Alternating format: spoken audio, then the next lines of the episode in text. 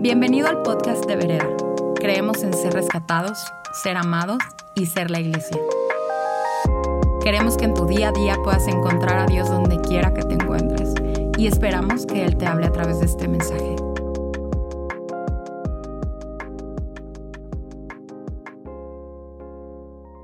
Hola familia Vereda, eh, estamos aquí el día de hoy con una sorpresa. Va a haber dos mini prédicas, te lo prometo, va a ser mini prédicas ah, con tu servidor y también con Rodol. Am, queríamos compartir nuestros corazones en cómo eh, Dios está hablando a nosotros durante este tiempo. Y antes de entrar en eso, ¿por qué no oremos juntos?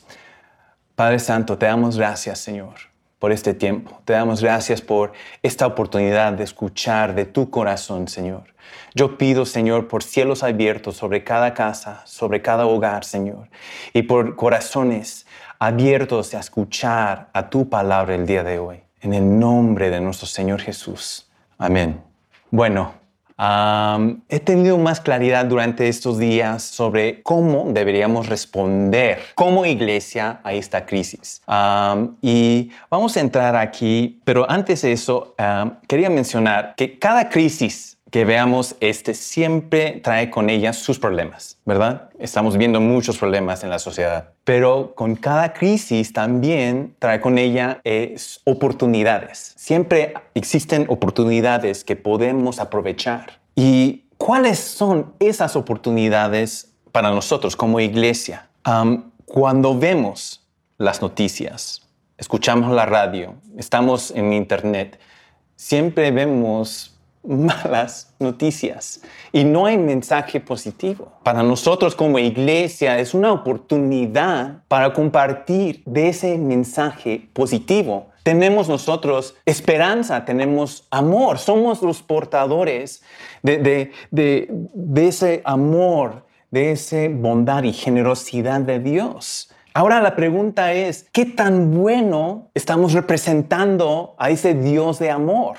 ¿Qué tan bueno están representando ese Dios de amor en tus casas, con tu familia, en tu trabajo? Y eso va ligado directamente con esa idea que, que, vemos en Ageo 2.9, ah, con esa idea de la futura gloria del templo. Y dice en Ageo 2.9, la futura gloria de este templo será mayor, mayor que su pasada gloria. La intención y, el deseo de Dios es ver una futura gloria que es mayor. Ahora, históricamente es el segundo templo que se que, construya. Y para, que no, para los que no conocen, este, en el segundo templo faltaban ciertas cosas en comparación con el templo de Salomón. Primero, faltaba el fuego eterno, que representaba la presencia de Dios. Y también faltaba el arca del pacto, ¿no? El profeta, el profeta Jeremías lo tomó y lo enterró en un lugar y ya todavía no sabe, hasta el día no sabemos dónde está. Y faltaban esas cosas. Entonces, ¿cómo es? ¿Cómo es que vamos a ver esa futura gloria que es mayor?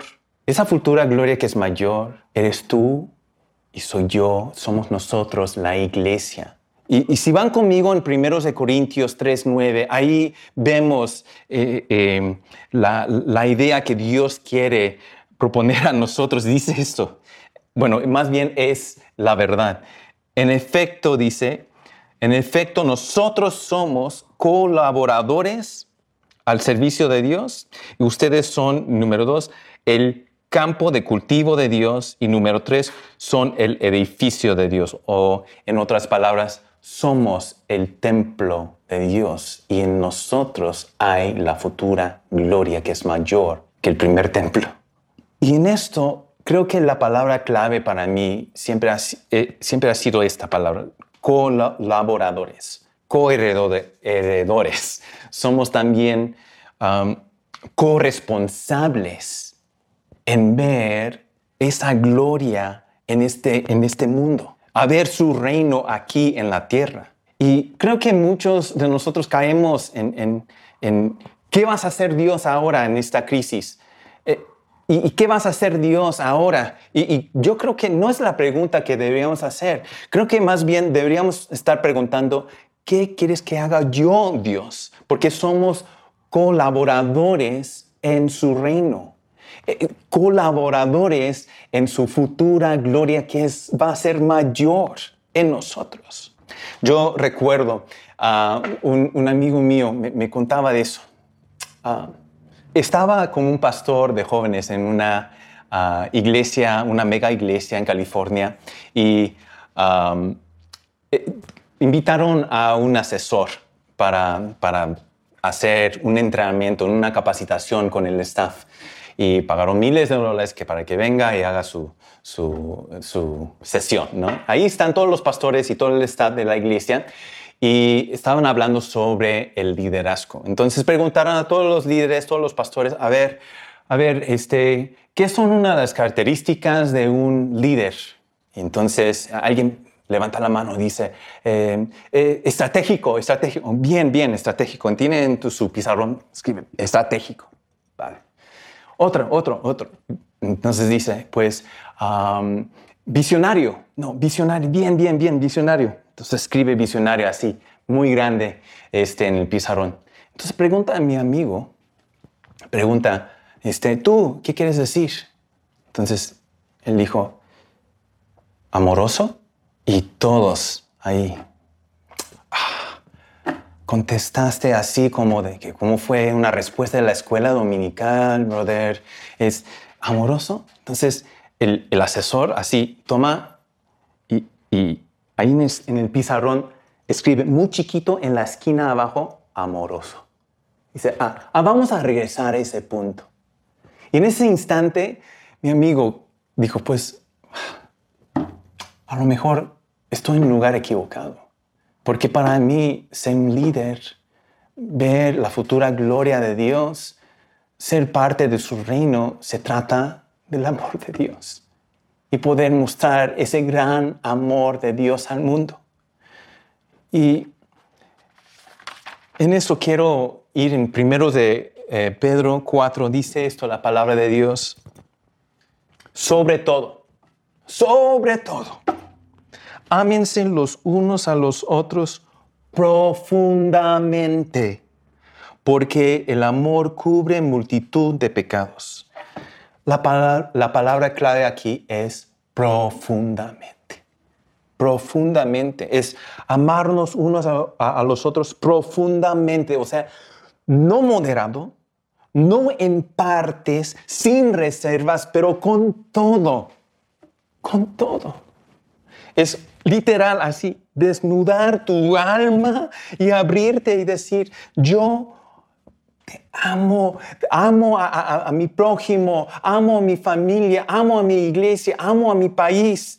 Y recuerdo eh, esa historia porque quería compartirlo con ustedes. Recuerdo, este, llegando aquí a México, salí con Keris eh, a una placita. Estuvimos caminando, e, ella era muy chiquita, así, unas semanas llegando aquí a México. Y agarrados de la mano y, me pregunta, papá, ¿por qué venimos aquí a México?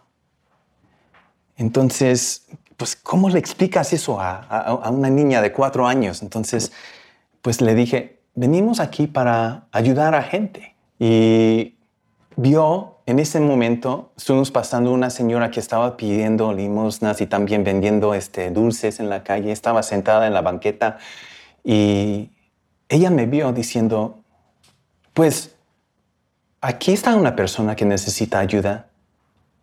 Ayúdale, papá. Y le dije en ese momento, pues es que papá no trae dinero.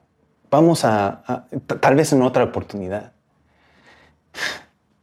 Y tomando dos pasos de allí, dije, pues lo regué. Qué mal ejemplo dejé para mi, mi hija porque pensaba yo, mostrando el amor era darle algo a esa señora. Mejor hubiera dicho, no tengo plata ni oro, pero en el nombre de Jesús, extender la mano y orar por ella y mostrar lo que tenía mi corazón en vez de lo que traía yo en los bolsillos. De eso se trata, e, ese amor profunda, amarnos profundamente. Somos, tenemos que entender que somos la expresión de esa futura gloria, tú y yo, eres tú, esa expresión. Pero solamente se, se lo va a ver cuando nos amamos profundamente, no moderado, no en partes, sin reservas, con todo. Le voy a dar otro ejemplo. Recuerdo el día que recibí mi carta de naturalización. Entre mí, estuve tan emocionado. Eh, subo mi coche, pongo unas este, canciones románticas, clásicas, ¿no? De, de México. Y estuve manejando. Y así me llegó en ese momento. Ya soy mexicano. Ya soy mexicano. Entonces dije, no, eh, esas calles, esas calles son mis calles. Este cielo es, es, es mi cielo. Esta gente que está caminando en las calles son mi gente. Soy mexicano y yo amo este país. Yo amo a mi gente. Y de la misma forma, ¿por qué no entendemos nuestra identidad divina? Nuestra identidad celestial y, que portamos ese gran amor de Dios. Va a ser la diferencia en esta crisis. Va a ser la diferencia. Lo más que podemos mostrar, ese amor incondicional, ese amor inagotable, amándonos profundamente. Yo los reto que tomen estos días y piensen en la gente que está en la calle, que piensen en las señoras que están eh, eh, sentadas pidiendo limosnas, lo que, lo que sea, quien sea, tu familia, y amarlos profundamente. Aprovechamos este, este momento para hacer la diferencia, de comunicar algo diferente a este mundo. Tú y yo somos de esa futura gloria que va a ser mayor. Dios les bendiga y voy a invitar mi gran amigo pastor Rodón manteniendo la sana distancia. Gracias, Benny. Estás predicando súper bien. y así es, Benny. Siempre eh, yo lo veo y pone un estándar alto para amar. Él me ha amado a mí de una forma increíble, una forma que a veces yo no consigo. Y mil veces le digo, tú me amas mejor que lo que yo te amo a ti. Y a lo mejor tú estás escuchando esto y te invita y te reta y te emociona y dices, claro que sí, yo, yo quiero también, yo quiero también. Pero a la vez hay algo que sientes que te está jalando y que te está trayendo otra vez al piso diciendo, no, es demasiado, yo no puedo. A ver, Benny, está increíble lo que estás hablando, pero estoy yo ya en mi casa, ya se me agotó el amor, ya se me agotó la paciencia. Pablo nos, eh, nos habla en Primera de Corintios y nos dice, eh, eh, el amor, es, este amor es definido. Este amor por el cual tenemos que andar es un amor que es paciente, que todo lo sufre, que todo lo, que, todo lo cree, que no se enoja. Y tú dices, es imposible, no puedo. No puedo. Yo, yo, estoy viviendo en una situación, ahorita me encantaría estar donde tú estás, pero yo estoy, yo estoy atorado en ciertas cosas. Y, y sabes que quiero hablarte de dos personas que eh, caminaron o conocieron a Jesús de formas distintas. Uno es Juan, el discípulo al cual Jesús amaba. Y por lo menos así él se decía. Eh, yo soy el discípulo al que Jesús amaba. El otro es Pablo. Juan lo conoció físicamente.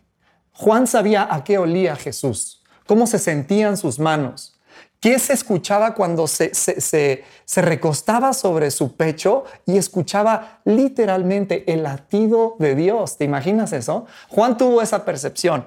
Pablo no, Pablo no tuvo esa, ese contacto físico, pero los dos tuvieron un contacto sobrenatural con Jesús. Y Juan nos dice, eh, en primera de Juan 4.10, dice, en esto consiste el amor. Y fíjate, porque esto es clave para que tú y yo podamos decir, claro que sí puedo. Claro que puedo vivir en amor. Claro que puedo vivir de una forma más alta. Y como Benny decía, quiero representar a Jesús bien. Este, esta crisis trae oportunidad para representar a Dios y queremos hacerlo bien. En primera Juan 4:10 dice, en esto consiste el amor. No en que nosotros hayamos amado a Dios, sino que Él nos amó a nosotros. En otras palabras, lo que te está diciendo, este amor y esta forma de representarlo no está basado en, su en nuestra capacidad de amar, sino en la suya. Él nos pone la, la, la carretera para que nosotros podamos caminar en amor. No se trata de lo que yo pueda hacer, se trata de lo que Él puede hacer. Su amor nos lleva a otro nivel. No se trata de lo que yo pueda desarrollar, no se trata de lo que yo pueda soportar a lo mejor en estos momentos, se trata de que Él es Dios y no se trata de que nosotros lo hayamos amado, sino de que Él nos amó a nosotros. No está basado en mi capacidad, está basado en su capacidad. Pablo eh, nos, mm, eh, en, Romanos 8 escribe, porque a lo mejor tú dices, ok, sí, perfecto, muy bien, se trata de cómo Él es y todo, pero no sabes cuántas veces le he quedado mal. No sabes cuántas veces yo he intentado caminar de una forma más alta, como tú dices, Rodol, eh, Benny. Eh, quiero caminar en amor, quiero vivir de una forma distinta, pero vez tras vez la riego, vez tras vez no alcanzo el estándar, vez tras vez le quedo mal. Él dice, ¿sabes qué? Ninguna cosa, ninguna cosa creada nos puede separar de ese amor ya sabemos que Él nos amó primero, pero a lo mejor nosotros nos sentimos que no somos merecedores de ese amor porque no nos hemos portado bien. Pero una vez más, no se trata de mí, se trata de Él. Y dice que ninguna cosa, ninguna cosa nos puede separar de su amor. Dice, y, me fascinan los, los, los ejemplos que usa Pablo, son alusivos a una crisis que él estaba viviendo en su momento. Dice, ni tribulación, ni hambre, ni angustia, ni, ni desnudez, ni espada. Estaban pasando por, por esclavitud, por persecución. Y yo te digo el día de hoy, ni un encierro, ni que hayas perdido tu paciencia, ni enfermedades, ni azotes, ni este, estar todos en una misma casa desesperados. Eh, nada nos puede separar del amor de Dios que es en Cristo Jesús, Señor nuestro. Esta es la invitación. Solamente se trata de abrir el corazón. A lo mejor tú lo ves demasiado grande. No te preocupes. No se trata de ti, se trata de Él. A lo mejor tú lo ves demasiado, este, uh, impersonal, no te preocupes, no hay nada que te pueda separar de su amor. La pregunta es, ¿estamos dispuestos solamente a abrir nuestro corazón, pasar por el marco del amor, una vez más, que Él nos ame, que Él nos selle y una vez más decir, hey, e, es, es Él, es Él y no yo? Respondemos en adoración. Me fascinó como decía, es, es un amor desmedido, es un amor que va más allá. Yo no lo tengo, no te preocupes, Él sí. Podemos responder adorando a nuestro Dios.